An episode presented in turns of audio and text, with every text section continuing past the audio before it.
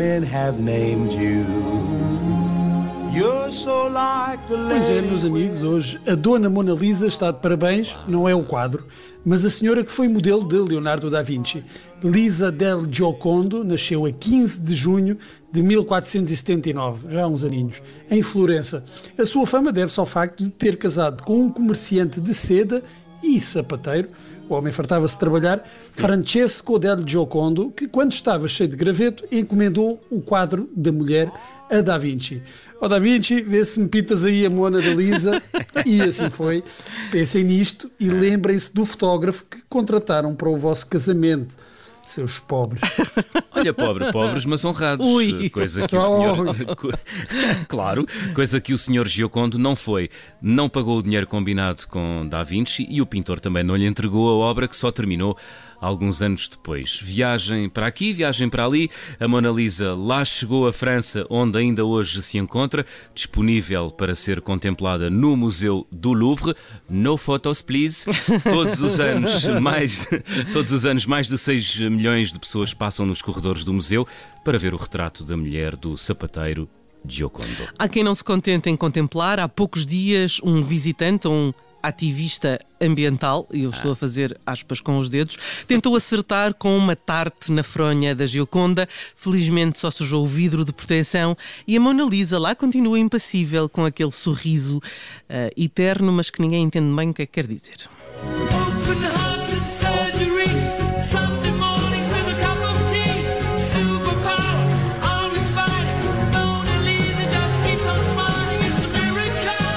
Cantava Freddie Mercury que é um milagre este sorriso eterno e enigmático da Mona Lisa, mas neste caso o que aconteceu foi mesmo precaução e segurança. O quadro tem mesmo o maior seguro de todas as obras de arte, 100 milhões de dólares em 1962, que hoje seria o equivalente a cerca de 870 milhões de dólares. Uau. E isto é apenas o seguro. Oh Bruno, é compreensível, porque se trata da mais famosa obra de arte do mundo e já, por várias vezes, foi alvo de vandalismo e de tentativas de roubo mais ou menos bem sucedidas. Estou a lembrar-me, por exemplo, de, de um caso de 1911, o quadro desapareceu do Louvre e as suspeitas recaíram sobre um poeta. É verdade. Uh, Guillaume Apollinaire, poeta francês, foi detido e durante o interrogatório teve uma fraqueza humana e denunciou um amigo, nem mais nem menos do que Pablo Picasso.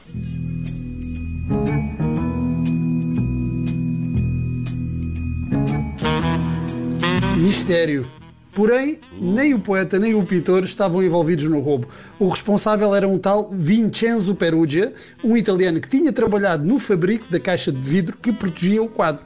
Entrou no museu com os restantes trabalhadores, esperou que a sala onde estava o quadro fechasse, escondeu-o junto das escadas e, depois de o embrulhar na roupa, saiu tranquilamente com a Mona Lisa debaixo do braço. Manteve o quadro no seu apartamento de Paris durante dois anos e depois disso voltou para a Itália acompanhado pela obra-prima do mestre. Depois de ter sido apanhado, Perugia invocou razões patrióticas para o roubo, dizia que queria restituir a obra à sua verdadeira pátria.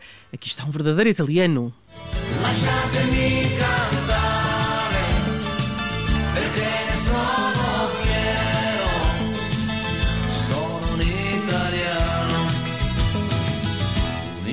Italiano vero.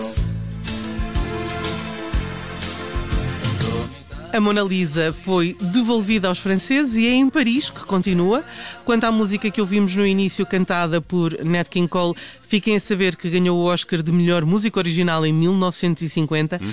parte da banda sonora de um filme intitulado Traição e de que já ninguém se lembra. Não. A Gioconda e o seu sorriso também inspiraram músicos do nosso tempo e aqui mais próximos de nós. O homem diz que queres que responda. Não estamos no mesmo comprimento de onda. Tu a mandas-me esse sorriso à Gioconda, eu com ar de filme americano. E juntam-se a Gioconda e os filmes americanos. Grande Sérgio Godinho. Muito Espero grande. que estejamos no mesmo comprimento de onda. Essa Gioconda estava escondidinha no meio da canção e que linda canção é, mas no caso dos clã esteve uh, uh, bem à vista toda a gente no título O Sorriso de Gioconda, com letra de Carlos T. Para quem sorri Mona Lisa quem sorri Gioconda. Alguém diga se souber. Levante o dedo e responda. É sorriso de mulher que tem o mundo na mão. Sabe tudo sobre o desejo, mas faz de conta. Bom, para não dar primazia a nenhuma obra-prima do mestre, lá estou eu a resistir à prima do mestre de obras, houve uma banda que não foi de modas e batizou-se como Da Vinci. Digamos que era uma fasquia elevada que os Da Vinci não estão para a música como o pintor italiano para as artes plásticas. Não estão, não estão, mas é só por um bocadinho, atenção. É. Porque o Conquistador é uma espécie de Mona Lisa dos hinos neocoloniais Gilberto Freire com sintetizadores e muita laca, muita louca.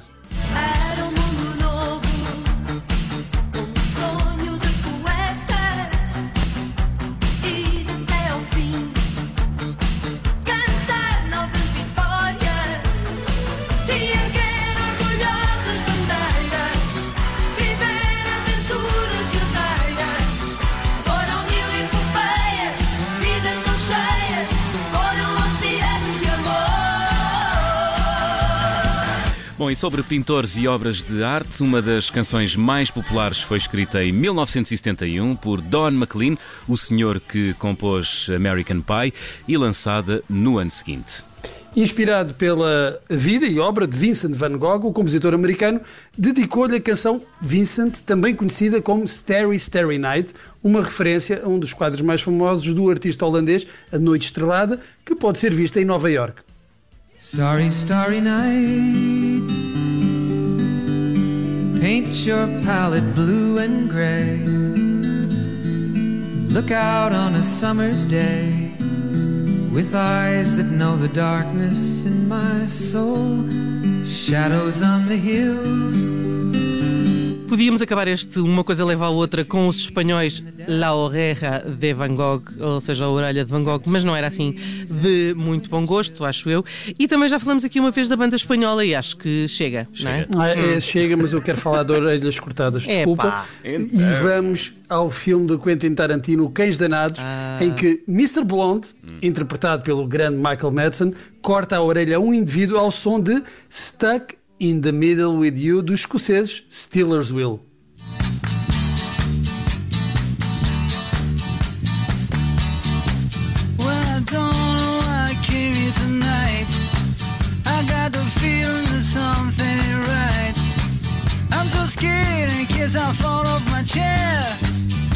Ora, isto parece uma imitação de Bob Dylan. E foi mesmo essa a intenção dos autores, a Judite, parodiar o estilo e a voz de Bob Dylan. E conseguiram-no fazer de tal forma que até hoje há quem pense que esta canção é do Prémio Nobel da Literatura. Olha o meu É, caso. pois, mas não é, não é. Ainda sobre o Mr. Blonde de Cães Danados, o verdadeiro nome dele, se é que se pode dizer isso de uma personagem de ficção, é Vic Vega, que é irmão de Vincent, vejam lá a coincidência, Vega, a personagem de John Travolta em Pulp Fiction. Não é assim bem, não é bem coincidência. O que nos obriga a terminar o programa de hoje com Chuck Berry e a genial, a genial You Never Can Tell.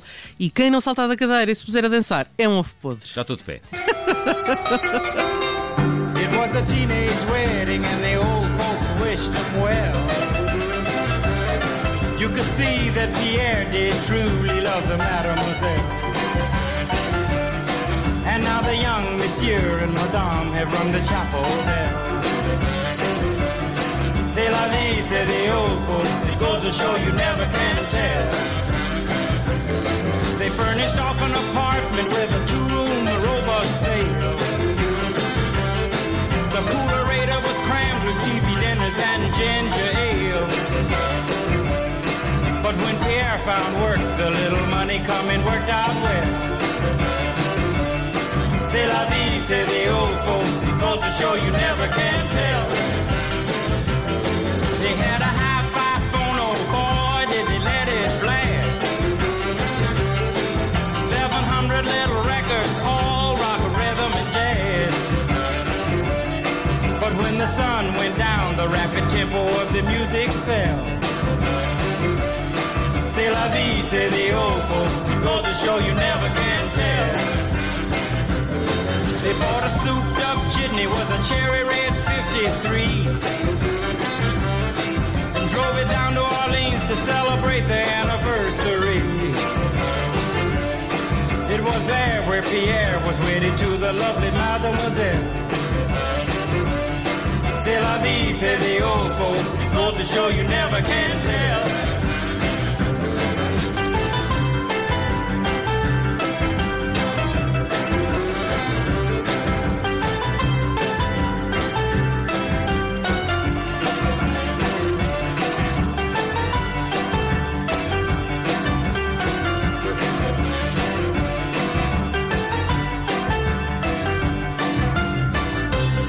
You Never Can Tell Chuck Berry a fechar a edição de hoje de Uma Coisa Leva à Outra.